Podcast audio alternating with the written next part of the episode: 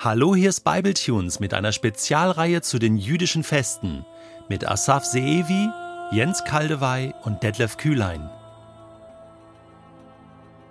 Am 14. Tage des ersten Monats ist das Passa des Herrn. 4. Mose 28, 16. Der erste Monat im hebräischen Kalender ist Nisan. Das ist entweder im März oder April.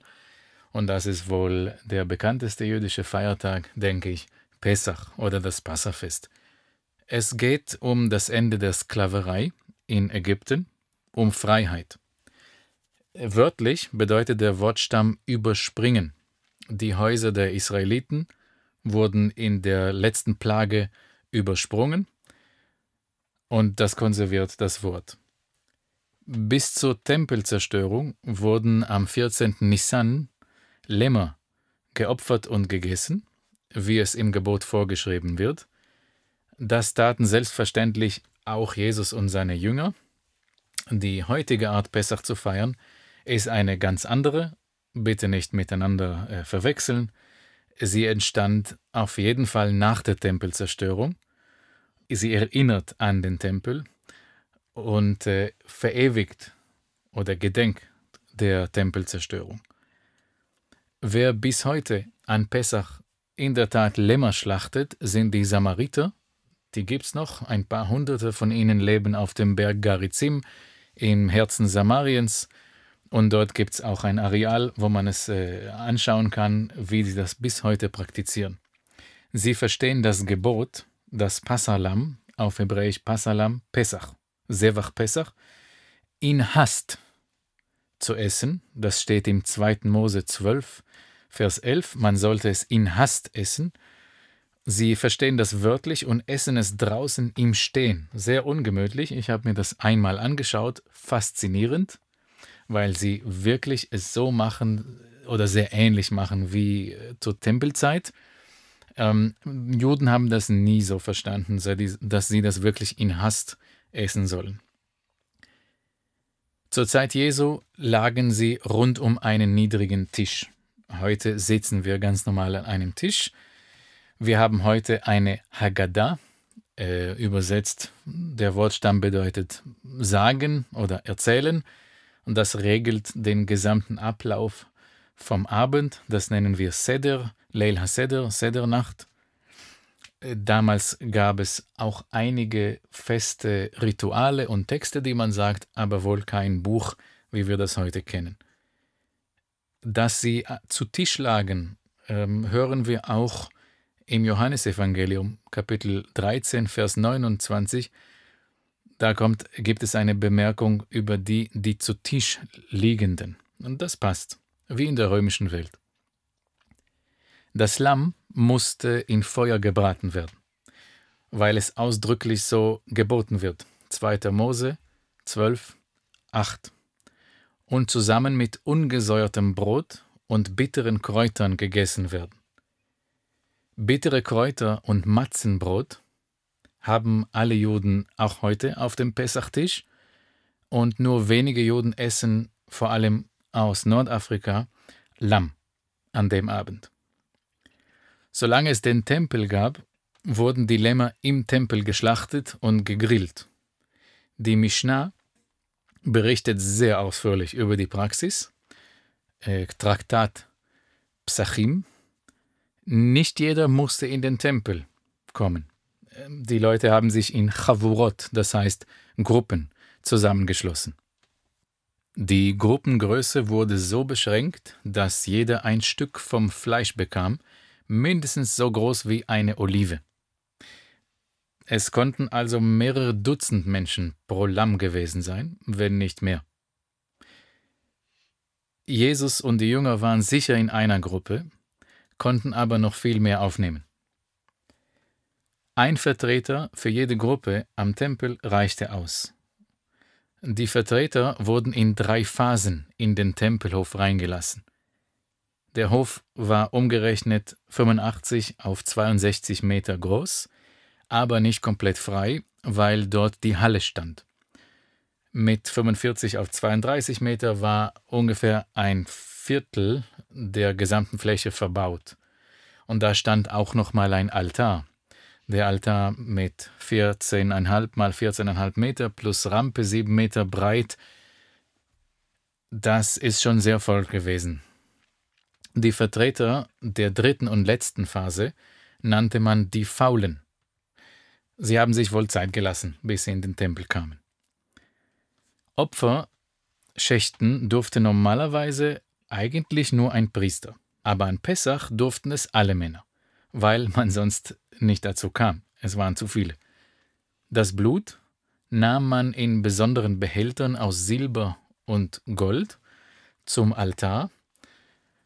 Das Gießen des Blutes auf den Altar war doch eine reine Priesterarbeit. Darauf haben sich die Priester konzentriert. Sie bildeten Menschenketten und reichten einander die Behälter. Eine Reihe nur Silber und eine Reihe nur Goldbehälter. Warum auch immer, wir wissen nicht warum, aber wir wissen, dass es so war. Es war jedenfalls ein Massenabfertigungssystem. An den Wänden gab es Haken zum Aufhängen der Lämmer. Wenn es nicht reichte, dann wurden auch lange Holzstäbe auf die Schultern der Männer gelegt, und das sieht man bei den Samaritern bis heute. Die Haut, Fettteile und die Innereien der Lämmer, Entschuldigung, wenn es zu plastisch wird, die wurden auf dem Altar verbrannt. Auch diese Arbeit durften normalerweise nur Priester machen, aber an Pessach alle Männer. In Feuer gebraten wurden die Lämmer auf großen Holzspießen zubereitet. Solche Spieße erwärmen sich nicht, und das ist wichtig. Bevorzugt wurde Granatapfelholz, weil es keine Flüssigkeit absondert oder weniger als andere Gehölze. Warum wollten sie das so gerne vermeiden? Weil das Fleisch im Gebot, so steht es geschrieben, allein durch Feuer zubereitet werden sollte. Äh, so wären Spieße aus Metall verboten, sie würden sich erwärmen und das Fleisch würde vielleicht durch die Hitze im Metall garen, und das ist nicht zulässig. In der Zeit der Opferung sangen Leviten die Hallel, das heißt Lobpreispsalmen, Psalm 113 bis 118. Die Opferung ging so schnell, steht geschrieben in der Mishnah, dass ein drittes Mal des Singens nicht nötig war. Mit dem zubereiteten Lamm gingen die Vertreter dann zu ihren Gruppen, wo sie es aßen. Sie haben auf vollem Magen schon gegessen. Sie haben ihre Mahlzeit schon gehabt und das Lamm ist nur ein kleines Stück. Wahrscheinlich habt ihr euch Pessach damals anders vorgestellt. Wir wissen nicht genau, wer von den Jüngern Jesu Vertreter war im Tempel, aber vermutlich Petrus und Johannes. Jesus war es jedenfalls nicht. Davon hätten uns die Evangelien bestimmt berichtet. Außerdem wurde es für ihn schon zu heikel auf dem Tempelplatz. Paulus kannte den Tempel sehr gut und seine Bräuche und spannte den Bogen zwischen dem Passalam und Jesus. Das wird mit Sicherheit noch ein Podcast verdienen. Pessach ist auch das Fest der ungesäuerten Brote, 2. Mose 23, 15. Bei Juden ist es noch ein Name für Pessach. Samariter unterscheiden bis heute den 14. vom 15. Nissan. Für sie ist Pessach am 14. und der Tag der ungesäuerten Brote am 15. Die nächsten fünf Tage sind Werkfeiertage, wie am Laubhüttenfest. Gemäß Gebot ist der 21. Nissan wieder ein Feiertag. Im gesamten Zeitraum werden Sauerteigprodukte komplett gemieden. Es geht so weit, dass selbst Teigware aus, nicht aus Sauerteig verschwindet vom Regal im Supermarkt oder dass die Regale komplett zugedeckt werden, du darfst dich gar nicht da bedienen, weil im Teig vielleicht ein unabsichtlicher Gärungsprozess wohl begonnen hat. Selbst in McDonalds-Filialen wird der Burger in Pessachbrötchen serviert. Das Fegen des Sauerteigs ist ein wichtiges Ritual in jedem Haus. Es darf kein Krümelchen irgendwo liegen. Es wird traditionell mit Kerzen nachts gemacht, gesucht. Paulus kannte es gut und spielte darauf ein, 1. Korinther 5, 7, fegt den alten Sauerteig aus, damit ihr ein neuer Teig seid, wie ihr ja bereits, wie ihr ja bereits ungesäuert seid. An Matzen scheidet sich die Welt. Entweder liebst du sie oder du gehörst zur Mehrheit. Wer nicht an Matzen kommt, kann es mit Pappe probieren, das schmeckt ähnlich. Der Effekt am Gaumen ist auch ähnlich.